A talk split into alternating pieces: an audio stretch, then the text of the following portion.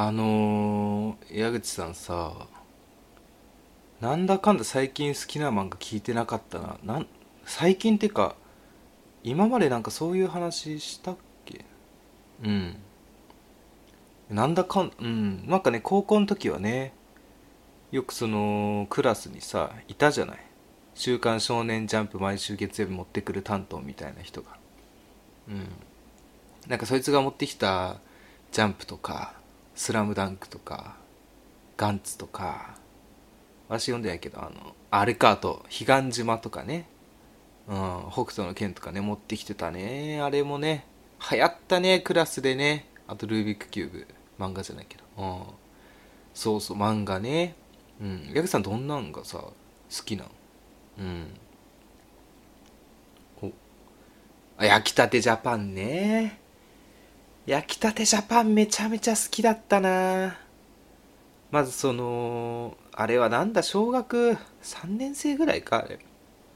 そもそもさ小学生が知ってるパンなんてこうコッペパンとかフランスパンとか、まあ、ハンバーガーとかそんな中焼きたてジャパンはねいろんなパンをねこう作るわけですよ。主人公が手でこねたりもうあとね関西のやつとかなんかのねまあそうだね。パンの良さもそうだしそう。リアクションっていうのは何なのかっていう。その与えられたボケに対する正しいリアクションは何なのかっていうののね非常に勉強になりましたね。うん。アニメもねあれよくてこれ主題歌ねあれがやってたんです。ソールドアウト。我々が大好きだね。To All the Dreamers やってさあれで初めてソールドアウト知ったかなうん。しかもねローソンであのタイアップやってて当時焼きたてジャパンに登場するパンをローソンが具現化して発売するみたいなのやっててねあれ買いに行ったね売り切れてたの当時。いろんなローソンでそう。だから自転車乗ってねいろんなローソン調べて走り回ってねなんか亀の形したメロンパンとかね買いましたよね。あ買ってない。もうあれは良かった。いい青春時代でした焼きたて。ジャパンあとねちょっと官能的でね。あの春季的には結構官能的だなと思いながらちょっとそれに対してもいいなと思ってましたね。うん。他？ああ犬屋敷ね。犬屋敷もいいですよね。なんか私今まで漫画といえばこう少年が主人公とか高校生中学生が主人公のね男の子のなんかまあ王道少年漫画みたいなの読んでたんですけど、まあ、犬屋敷はねこう二十歳超えたぐらいからね初めて読んでなんかその外見的なかっこよさってまるでない人がどうかっこよく見えるのかとか全く知らない人に対してどれくらい頑張れるかみたいなねそのなんか原動力の謎みたいなのをねなんかね勉強しましたよね犬屋敷読んで。あちょっと官能的でよかったですよね。うん。あジョジョね。ジョジョの奇妙な冒険はこれはねすごい漫画ですよねなんか。あのまあいろいろ逸話ありますけれども、まあ、もちろんその王道漫画としての良さがふんだんにいつもキャラの多さとかそのキャラの多い中でもさ色一人一人がすごいキャラ立ってたりね。あとなんかその、まあ、超大作の分設定組むの大変なんですけどうまくこう組み込まれたね設定とかシナリオ構成とか、まあ、あと一番はね漫画以外のその美的センスとか、まあ、漫画の対する感覚とかに加えてなんか絵画とかなんか歴史とか音楽とかに対するこう興味とか、まあ、一定の知恵みたいなのはね徐々でね学びましたよね。なんか漫画以外の美的センスみたいなの磨かれた記憶がありますねあれは。うん。あとちょっと官能的なんですよねイラストとかイラストっていうか作画とかもね。ああ官能的だったね。うん。あプリズンスクールね。これプリズンスクールはね私は初めて読んだ時はもうね止まんなかったですね読むのが。先までもう。気になって気になって途中で連載止まったっていうかその単行本に追いついた時も。うんこれねなんか表現の斜め上とか今までなんかいろんな漫画ありますけどプリズンスクールで初めて見た表現ってねたくさんあってねあこの人革命的だなって思いましたね、まあ、あとは純粋にこう学生もの、まあ、高校生の主人公の物語でねこう、まあ、青春はもちろんそうですしねうまく群像劇としてのねあの面白みがね詰まっててねなんかねああいう高校生活を送りたかったなってこう顧みるきっかけになりましたよね。あとものすごく官能的でしたね。うん。いや官能的やったなプリズンスクールは。ああいいですよこれもね。ぜひ皆さんに読んでもらいたいですね。うん。ただねこれ実宅にこうプリズンスクールを置いて、まあ、知らない彼女をこうお招きした時にじゃあ仮にひょっと手に取られて読まれるとするじゃないですか。ちょっと気まずいですよねプリズンスクールは。ああこういうのが好きなんだ。印象持たれちゃうかもしれないですけど。あまあでも面白いですね。ああそうなんだ。ああそれはあれだね。天狗の花も縮こまるような話だね。うん。私？私はねハンターハンターかな。ジャンプでやってたやつ。ああハンターハンターはねマジですごくて。うん。結局人生のドキドキとかなんかワクワクとかってねあれに全部教えてもらいましたよねなんか、まあ、今でも教えられてますね非常に。これもね「ハンターハンター」すごいんですよ伝説が多くて。うん。まずね救済期間が長い、うん、これね同期ほぼ同期ワンピースなんですよね。でワンピースは多分もう70巻以上出てるのかな確か。うん。ハンターハンターね今まだ36巻ぐらいしか出てないですよ同期なのうん。この救済期間6年ぐらいって言われててね。なんか連載再開してもまだちょっとしたら救済して。で長いこと救済続いてまた始まってすぐ休むみたいな繰り返して、うん、これもでもね今でもね人気が続いてるっていうのはやっぱ面白いっていうことなんですよねきっと。うん。でね「ハンターハンター」これもすごいのがさ連載再開されてもラフの状態で掲載されるんですよね。ラフってあの何ていうんですかいわゆるその体の輪郭も一本の線じゃなくてこうシャッシャッシャってこう下書きの状態で書いたものそのままジャンプに乗るんですけどこれもねあのね漫画最大手の雑誌のねジャンプがね許すってことはねもうそれだけで価値があるってね思われてるそれだけでも外に出しても認められるって文句言われまあ文句は言われるかもしれないですけど致命的にならないっていうねあの評価があるがゆえにあの状態連載できるってことですからね。で最近はまたねこれ作者のね富樫さんって人がツイッター始めたんですよ。でこれねたった2つツイートしただけで日本の漫画家フォロワーランキング3位になってたんですよ。これもすごいですよね。なんかしかもフォローゼロっていう。こう富樫さんのねこれ王者の風格みたいなのを感じますよね。もうこれも全部今までのももう「ハンターハンター」が面白すぎるからなんですよね。いや素晴らしいですよね。うん。これまたね名言が多くて「ハンターハンター」名言っていうかね声に出したいセリフがねたくさんあるんですよ。あの知ってますか？感謝の政権好きとか弱火でじっくりとか癖になってんだ。音殺して歩くのとか。これね声出したいですよね。もう今出しちゃったんですけどあの言いたくないですか？なんか彼女とのデートとかでこうさ待ち合わせしてて彼女が先についてて後ろからやるじゃないですかあのよくある「誰だ?」ってやつ両手でこう彼女の目隠して「誰だ?」ってやつ。でそれやった後に「私だよ」みたいな。ことやって彼女からね「あ全然気づかなかったな」って言われた後に「うん癖になってんだ。音殺して動くの」ってこれ言いたいですよねこれ。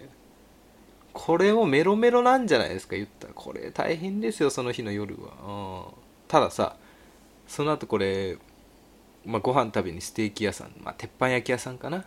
行くじゃないですかでこうシェフからこう「あの火加減は?」って聞かれた時に「うん弱火でじっくりと」って言ったらこれは大変ですよもうじゃああちらへどうぞってなんか変な個室連れてかれてなんかそれがエレベーターになってるこう下にガーって行ってなんか下水道みたいなとこに連れてかれてなんか知らない人たちがたくさんいてなんかこれから頑張っていきますみたいな。なんかこれや弱火でじっくりはね大変ですよ。鉄板焼き屋さんで言ったら。うん。どうですか矢口さん「ハンターハンター」うん。読みます？これ。わし実家に全部あるんですけど。うん。あ本当？これねただね最初ちょっと私ブックオフでねちょっと申し訳ないですけど中古で何冊か買っちゃってて。まあ、中古ゆえにねしかもブックオフだしちょっといろんな人が触ってたりねちょっと黄ばみとかがあってあんま綺麗じゃないんですよ。うん。ヤクさん綺麗な好きじゃないですか？うん。え？いいの？いやでもね確かねちょっと川屋でね私がお花摘む時とかにもちょっと読んだことあるんですけどいいんですか？本当珍しいね。うん。いやでもねちょっとなんなら拭く時にね拭く時よ、うん、川屋で、うん、ちょっと髪なくてたまに使っちゃうみたいなことあったんですけど。ああえいいの？どうしたの矢口さん？ああ珍しいね。あこんなえー、矢口さんこんなえー、いいあれ？矢口さん？あれあああ幻覚だ。ああ危ない。ちょっとさ今までなんか2年前ぐらいからこう毎週1回矢口さんと会ってたから。あ全然最近会えてなくて危ない。幻覚が見えてた。ああこれ大変だ。ああ。じゃあ今日も一人で荒沢男2人が中野の中心で愛を叫ぶ。荒沢男2人が。中野の中心で愛を叫ぶお互いの好きなこと山根宣言もやったことどうも。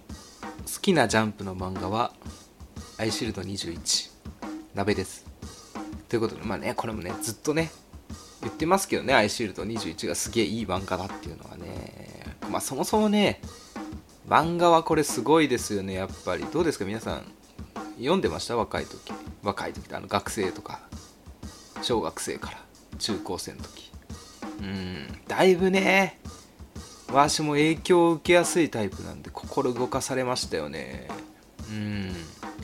なんかね小中学校の時は特にね大半をこう、まあ、漫画だったりそれに準じた何かにお金使ってましたよね。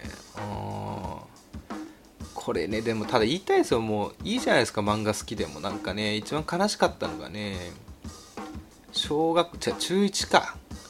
中1の時に布の筆箱にですねなんか水道橋のジャンプショップで買ったアイシールドのなんかキーホルダーかなんかつけてたんですよ。したらばなんか「うわなんかつけてやがるぜ」みたいなのをいじられてなんか今漫画読んでんのかよみたいなこと言われてすごい傷ついた記憶ありますね。なんかその頃からあなんか中学生で漫画読むのって良くないことなんだなと思って。うんなんかね春期ゆえにね深く傷つきましたねあの時。はあまあただ読んでましたけどねお家で。うん。でねこう小学校の時こう光の碁をやっててアニメがねそれ憧れてね兄弟でねお茶の水の囲碁教室行ってたんですよ。あどんくらい行ってたかちょっと覚えてないですけどあるんですよキャロットタワーの近くに。今あんのかな、うん。まあ、結局ルールわからないままねやめちゃったんですけど。うんで中1の時にテニプリ流行ってたんで1年生の時に部活何入ろうかなって言ってテニス部入ったんですよ、うん、で夏頃合宿行ってね秋口だったかな、うん、学校で練習ある時に上下ね迷彩の柄のジャージ着てったんですよ。うん。で私は普通にその面白いとかじゃなくてナチュラルにこれでいいと思って行ったんですけどその学校のグラウンドがその校門の近くにまずテニス部のエリアになってあごめんなさい、えー、サッカー部の練習するエリアになっててそこを抜けてテニスコートの方行かなか行かなきゃいけなかったんですけどテニスコートに着く前にサッカー部の顧問に止められて「お前それはテニスウェアじゃねえだろ」って言われて迷彩だったんであの怒られてたんですけど私はなんか、アホだったのか知恵がなかったのか常識がなかったのか分かんないですけどなんか迷彩の何が悪いのかが分かんなくてサッカー部と揉めてサッカー部の顧問と揉めて最終的にテニス部を辞めるっていうことになったんですけどでねあのー、その後にちょうどアイシールド21やっててなんかね今じゃちょっと噂になってますけど日大のアメフト部が日大アメフト部のコーチが日曜の朝だったかな週1で中学生向けにこうけず怪我しづらいアメフトでこうフラッグフットボールっていうスポーツがあってそれをみんなに教えるっていう教室やってたんですよ、まあ、もちろんチームになって大会に出るってこともやってたんですけどあのそのアメフトをやってる時になんとですよアイシールド21のアニメの声優さんたちがなんかイベントでアメフトやるからその練習しに我々のチームと戦うみたいなもうイベントとかじゃなくてその練習しに来たんですよ。で皆さん声優さんみんなオフで。あのでそんな中にアイシールドの声優さんだからこう今をときめくね声優さんがいっぱいいる中であのアメフトって敵チームと自分のチームでこう対面して、まあ、ぶつかり合うスポーツなんですよ。で一回一回こうワンセットワンセットこう一回時計止めながらまたスタート、えー、倒れて一回ストップまたスタートっていうことになるんでスタートする時のポジションが私がこう立って目の前に山口勝平さんっていうもう今じゃねすごいですワンピースでウソップとかあのー、犬夜叉の犬夜叉ね主人公とか、まあ、コナンでいう工藤新一さんですよ。がさ目の前にいてこれね山口かっぴさんすごいいい人でなんか目合うんですよやっぱり正面にいるんで。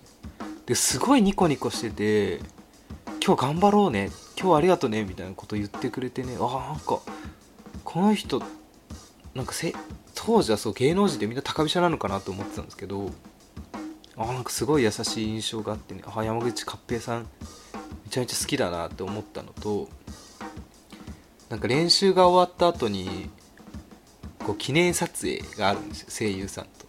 でこれ冒頭にも言ったんですけどそのアニメいじり悪い意味で学校の時そうなんか漫画アニメ見るのって良くないよねみたいなね中二病の雰囲気があったんで私もまあちょっと染まってきちゃったんですよ。でこれでなんか写真撮って喜んでるのってあんまりかっこよくないのかなと思って その記念撮影行かなかった入らなかったんですよね。もうねバカだよね。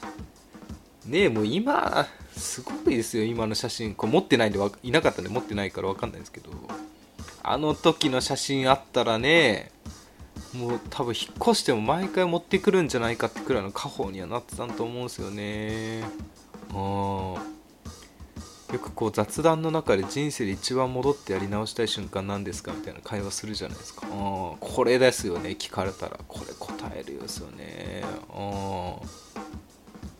はい、というね、その青春の思い出でした。高校大学はね、もう音楽3年ずつ、3年と4年か、3年と3年か、うん、やってたんでね。スポーツもね、なんか学生の頃何した方がいいですかみたいな話あるじゃないですか。うん。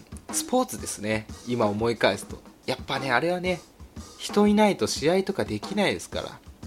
野球とかサッカーとかアメフトね。アメフトもねあんのかな草アメフトチームみたいな。ねあれはねやった方がいいですよ、まあ、ね音楽はね4人でも3人でも1人でもねやっぱできますからね。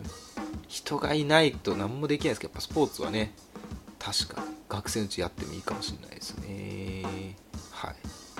というお話です、はい、本当はねなんかこういう料理作ってね美味しかったんだよとか家庭菜園がどうとかなんかねあそこの町のあのお店が美味しいんだよみたいなお話したいんですけど最近も暑いでしょもう。暑くてねもうずっと落ちますもんで。うん。何が美味しいんですよね暑い。暑い、うん、夏、うん。ね、そういう話ねできればいいと思ったんですけれども。はいいいお時間来ましたので。早速早速、うん、お便りの方紹介させていただければと思います。はいそれでは1通目ご紹介させていただきます。ラジオネームエールさん。既婚女性30代の方からのお便りです。鍋さん矢口さんはじめまして。今第100回を超えたあたりを聞いています。お二人の人物像が私なりに出来上がってきて楽しんでおります。はいどうですかね。矢口さんと私の人物像。う前向きでしょうか。ねどうなんでしょうかね。気になりますね。はい、えー、突然ですが今日の質問は性行為中の男性の心理についてです。答えづらければスルーしてください。はいスルーしませんということで。私の夫は行為して最後に果てるときいつも顔を見せてくれません。私の顔にあ私の肩に顔を埋めてしまいます。顔を見せてと言っても無理と返されます。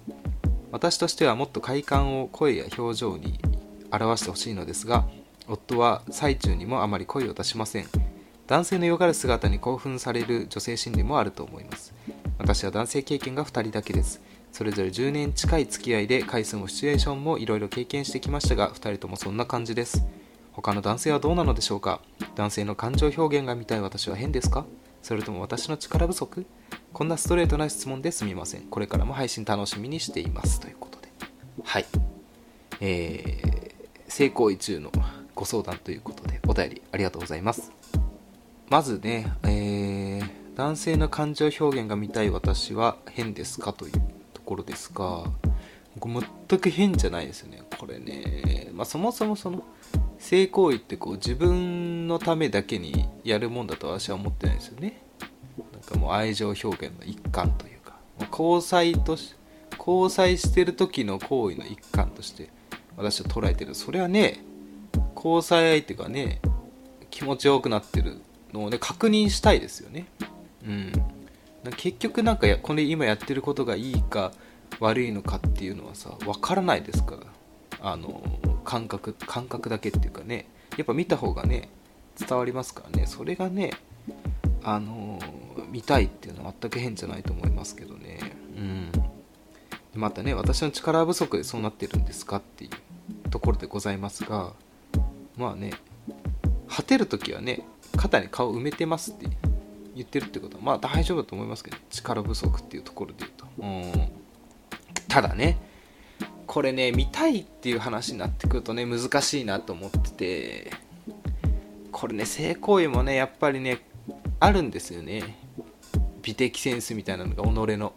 なんかこういう性行為が美しいとかっていう中で、まあ、例えば私で言うとなんか電気は消したいとか うん、っていうのがあったりするんですけどやっぱり、まあ、そもそもその自分が果ててる顔見られたくないっていうのもね、まあ、別になんか成功位中じゃなくてそもそもその人がなんか弱いところを 見せたくないとか恥ずかしいことに対しての体制がないみたいなっていうところだと思うので、うん、全然力不足が関係してるかと言われると全くそうではないと思うんですよね。これでもね見せてって言ってもねなかなか見せてくれないですよ。やっぱ恥ずかしいことってねなかなか慣れないですからね。でねこれもどうしても見たかったらあのもう見れる状況で見れるフォーメーションを組んであの男性果てさすしかないと思うんですよね。あ、まあ、それで言うとね男性が仰向けになってその上にまたがるスタイルとかね顔を隠しようないですよねきっと枕とかなければ。うん。ちょっとどうしても見たいってなったらそのフォーメーションでちょっと頑張ってみてはいかがですかね。うん。いいですね。これ回数もシチュエーションもいろいろ経験してきましたがって。どうですかねやっぱ。シチュエーション変えるのもねなかなかなんか今までやったことないことを実践するっていうものね男性的にはこう、ね、恥ずかしがりだったらなかなかハードル高いと思うんですけどそういうのはねいけるんですね。いいですね。素敵ですよねなんか。うん。声出さない問題はねありますよね特に男性の中で。うん。なんかあんまりわし声出すよみたいな。俺こいつ声出すよみたいな。まあしてるかもしれないですけどあんま言いたがるような人はこれまで聞いたことなかったんですけどまあなんか独り言みたいになっちゃうともしかしたら恥ずかしいと思うんでこうね行為中ね何て言うんですかねハテナをつけてあの喋ってみると、まあ、それに対して、ね、無視するってことはあんまりないとは思う。まあ恥ずかしかったらちょっとスルーしちゃうかもしれないんですけど問いかける形でねあのー、話しかけてみると。話しかけてみる。問いかけてみる感じで声を出すとね相手の方のリアクションしやすいんじゃないかなと。はい思いますが。いかがでしょうか？はいということでお便りありがとうございました。解決まで一歩進めると幸いです。はい続きまして2つ目のお便りご紹介いたします、えー、ラジオネームコロンさんアラサー女子。初めてレターを送ります。最近中中を知りやっと追いつきました。毎回楽しく聞いてます。ありがとうございます。すいません。めっちゃ分長くなります。質問なのですが同棲する上で女子がレッスンにならないために気をつけることはありますか？ゴールデンウィーク最後らへんから今の彼氏と同棲することになりました。実は今の彼氏とは3年ほど付き合っているのですが3回復縁している。いるます、はい、2回目の復縁の時に復縁した日以外全く夜の行為がなくそのまま別れました。今回復縁は彼氏からで好きなのでよりを戻し現状はあまり会いすぎないことを意識しているのでレスにはならないです。ただ同棲すると毎日一緒にいることでまた何ヶ月もレスになると思うと辛すぎます。わらそこでよく同棲でレスにならないために気をつけることとして裸で歩かないとかは思いつくのですがそれ以外で気をつけた方がいいことはありますかという。はいお便りありがとうございました。セックスレスについてのご相談でございます。あのー、私もね、なんだろうな、最後にセックスして、あ、最後にセックスじゃない、えー、最後に、まあ、3年前くらいまで彼女いたのが最後なんですけど、まあ、その時もそうだったですし、その前も、その前の前も だいぶ性行為ってあんまりしなかったんですよね。まあ多分世間的にはセックスレスと呼ばれるほどには多分やらなかったんですけど、あの、まあ、私なりに原因いろいろ考えたんですよね。まあ、一つは、あのコロンさんおっしゃってた通り、裸で歩かないっていうのはね、私は非常に効果的だと思いますね。やっぱなんかこうね、なんか、性行為の良さっていうのは、その、まあ、愛情表現っていうのもあると思うんですけど、やっぱりその官能的なとこに対する興奮みたいなのが強いと思うので、やっぱり女性の裸ってね官能的なんですよ。だからねもう裸で歩く歩かれるのは私は絶対嫌だったし、まあ、そもそもお風呂一緒に入るのも嫌でしたしもうなんだ下着も見たくないレベルでしたね。もう、まあ、洗濯物とかしょうがないですけど下着で歩くのとかも私は嫌だったんで、まあ、それしてた彼女がその時してたっていうのもあったんでなんかそれが原因でレッスンになったのかなっていうのもありますし、まあ、あとは結構私は同棲が多かったのであの、まあ、同棲中にもやっぱ一人の時間ねやっぱ設けた方がいいと思うんですよ。うん、まあ、やっぱ結婚されて性行為減らないって方もいるとは思うんですけれどもこう彼女からこうまあ、雰囲気として家族になっちゃうとまあどうしてもこうね官能的に感じる瞬間っていうのはどんどん薄くなってくると思うんですよね。うん。なんか同棲しててもなんか一人の時間を多めに作るとかあそういうね瞬間作った方が前向きに進みますって思うのとあとは何だろうな。やりすぎるのも私は良くないのかなと思って経験上。もうね大学の時はねだいぶやってたんですよ。もう一日何回やるんですかみたいな。何時間やるんですかみたいな。なんか 夜中やって朝起きてして学校サボってずっとしてて寝て気づいたら起きたら夜になるみたいな。うん。やっぱねやりすぎるとね疲れるんですよね。まあまあ体力ある人はいいんですけど私みたいに別になんかそんなに鍛えてもなければ。うん、体力もちゃんと、まあ、タバコ タバコ吸ってるっていうのもあるかもわかんないですけど体力ねないとやっぱ長時間っていうのはきついですけどやりすぎるとねなんだかんだやっぱ性行為ってなんか疲れちゃうんだなみたいな印象になるとねどんどんマイナスな方進んじゃいますしやっぱなんかいつでもできちゃうっていうあのー印象になっちゃうと、まあ、だんだんやっぱね年重ねていくとやっぱり体力なくなってきます。疲れることが増えてくるので、まあ、今日はいいやみたいなあの感じになっちゃうと思うんですよね。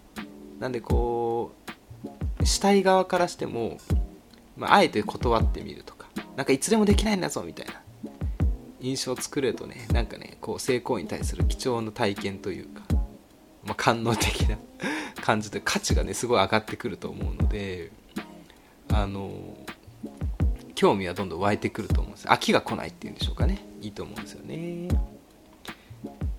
はい。まずはね、まあ、できるところから実践していただければと思うんですけれどもね。矢口さんね何て言うんでしょうかね。非常に気になりますね。セックスレスにならない方法みたいな。はい。是非また戻られたら伺ってみたいと思います。はい。お便りありがとうございました。はい。それでは、えー、次のお便りご紹介させていただきます。ラジオネームみさみささん。性別女性年齢24歳職業パティシエール。すごいですね。パティシエールいいですよね。あのー、いいですか？ちょっとごめんなさい。お便り紹介する前に。こういうね普通はねパティシエって書くと思うんですよ。大概の人は。これをねパティシエールって書く人ね私は好きですよね。いいですよね。やっぱねもの言葉はね略さない方が私は美しいなって思うんですよね。いいですね。パティシエール。あ言いたいですね。これ口に出して。パティシエールね。いいですよ。私も甘いもの好きなので。チョコレート苦手ですけど。はいごめんなさい。お便りご紹介します。こんばんは。番組名に惹かれて聞いてみたらすごく面白かったので夜ご飯作ってる時などいつも聞いています。何を作ってるんでしょうかね、い、つか会えたらいいなと思っております。はい。私はショートケーキ好きですよ、はい、矢口さんいちご苦手ですけど。はい。恋愛相談です。私が付き合うといつも振られてしまいます。別れる時は LINE で済まされます。私の気持ちを無視して好きじゃなくなったならしょうがないよねって言って終わります。どちらかというと尽くしてしまう方で好き好きってなるタイプです。性格は何でも気にしすぎます。不満があっても言えなかったりして考え込んで疲れてしまいます。喧嘩もあまりしたことがなくてどう向き合えばいいかわからなくて困ってます。原因は性格にあるのかこういう部分にあるのかどう思いますか？周りは結婚していたり彼氏がいたりどうしてそんなにいい人を見つけるんだ？って思います。そろそろいい恋愛をしてみたいです。アドバイスをもらえたら嬉しいです。長文失礼しました。ありがとうございます。レターを読まれる日を楽しみにしています。はい。お便りありがとうございます。はい。ということで、えー、振られる原因は性格にあるのかどういう部分にあるのかというご相談でございますが。うんそうです。これお便り拝見した感じ。やっぱり好き好きってなることに対しては私は振られる原因はないのかなとは思ってるんですけども、まあ、一番はあの不満があっても言わないっていうところかと思うんですよね。やっぱりこう、まあ、優しい人っていうかなんかやっぱり考えすぎる人ほどなんか結局自分が我慢すればいいのかとかこの不満が果たして正しい不満なのかみたいな筋が通った不満なのかって不安になること思うんですけれども私はね付き合っててね交際相手からその不満を言われることに対しては全くマイナスに思わないですしあの、まあ、言い方次第だと思うんですよね。あの私喧嘩するのはすごい喧嘩っていうか不満を言う上でもまた相談と文句って違うなと思っててあの文句言う人っていうのは、まあ、いわゆるなんか目的が解決したいのかなんか不満が溜まってるから喧嘩したいのかっていう印象になってて不満を言う時もなんか言い方次第で状況って全然違うんだなと思ってあのまあ、例えばなんか配偶者じゃない交際相手に対して何か悩みがあったらちょっと相談したいんだけどこうこうこういう時はこういうこうこうこうしてほしいなみたいな言い方したら別にそれに対してね付き合ってる人があなんかそういうこと言ってくんとお前のこと嫌いだみたいな風にはね思わないと思うんですよね。これねまたね学生だったらなんかねもう自己中な人とかたくさんいるし感情の整理とかなんかできない人が たくさんいると思うのでなんか相談しただけで喧嘩になっちゃうってことあると思うんですけどね、えー、5年で24歳ということで、まあ、付き合う方もね年近い人だったりまあひいてはねちょっと上の人っていうこともあるとは思うのでなんか逆にねずっと文句付き合長いこと付き合って何の不満も言われなかったら逆にね心配になっちゃいますしなんか私に対してあんまり興味ないのかなとかあなんか心開けないのかなって逆に不安になっちゃうことはね私はあるのかなって思いますので文句ではなく不満があったら相談してみるのはいかがでしょうかね。あの、はい、なんかね直接言うのって怖いなって思うこともあるんですよね。なんかそういう時はもう普通に例えば同棲してたとしても LINE とかでちょっと直接言えなくてめんねみたいな感じでちょっとこここういうところは直してほしいなみたいな風に言うだけでもね私はなんか家にいるのに直接言ってこいよとは思わずあ今まで言えなかったんだなってごめんねっていう意識の方が強くなるのではい。悩みがあったら是非言っちゃった方がいいと思います。はい。お便りありがとうございました。ということで本日お便りのご紹介以上とさせていただければと思います。えー、引き続き恋愛のご相談でしたり恋愛全く関係ないこと何でも問題ございませんのでぜひスタンド FM のレター機能や、えー、メールなどでお送りください、えー、メールアドレスは info.nakachu.gmail.com えー、中中のスペルは NAKACHU です。お待ちしております。よし。うっちょかますぜ。OK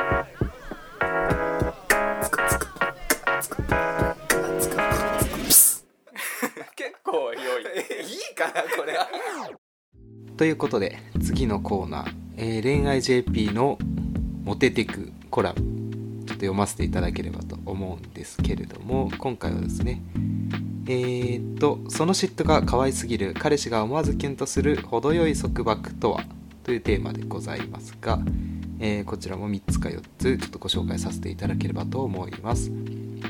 えー、束縛はされすぎたら面倒ですがあまりにされないのも寂しさを覚えるもの。そんな彼氏のためにあなたが学ぶべきなのは程よい束縛です。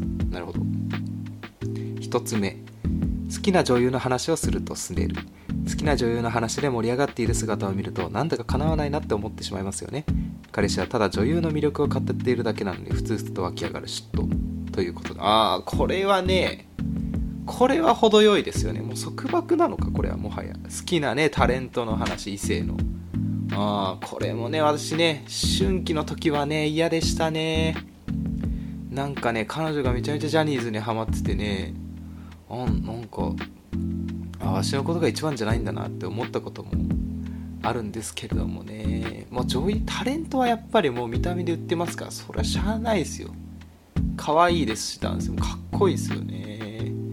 なんかね大人になったなって思った瞬間があって学生の頃はこうジャニーズ好きとか言われるとやきもち焼いてたんですけどあのー、社会人になって付き合った彼女がね平野翔がすごい好きで家にめっちゃグッズがあったんですけどなんかね嫌だなと思いつつ平野翔ってその当時知らなかったんでなんだろうなと思って調べたらこれめちゃめちゃかっこいいんですねこれ平野翔さすがねジャニーズだなと思いながら見出しもうこれにね勝てるとは思わないなって思ったのとあ平野翔こんなにかっこよくて好きなのに私と付き合ってくれるんだっていうなんか変な逆に喜びがねありましたよね、うん、好きな女優についてね話をするとすねるっていうのはね私はねいいなって思いますね。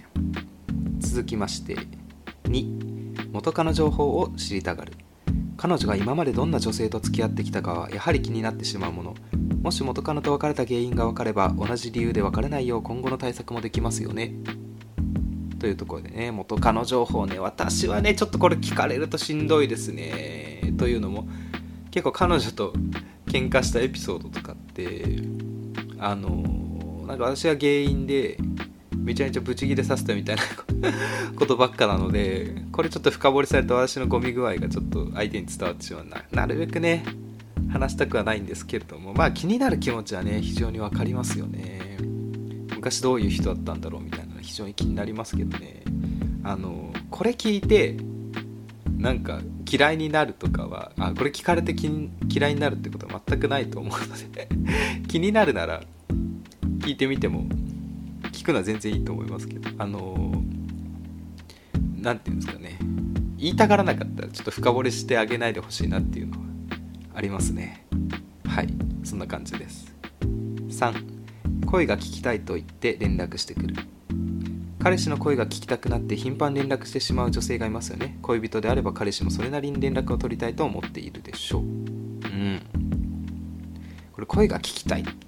っていうことはね、まあ、電話なんだろうなと思うんですけどね。これもね、まあ、何回か中地でお話しさせていただいてるんですけど私結構電話がね苦手なもうどんなに好きでもあんまり電話って苦手だなと思っててなるだけ10時前かけるなら10時前とかがいいですよね。私もね結構おしゃべりなんであのー、これ、11時とか12時にね電話来ちゃうとねまあ、23時間しゃべるじゃないですか。まあこれもねじゃあそろそろ寝たいから寝るわって私が言えばいいだけの話なんですけどね。なんかねそういうのもなんかね情けないこと言えなくて言わなくて。うん。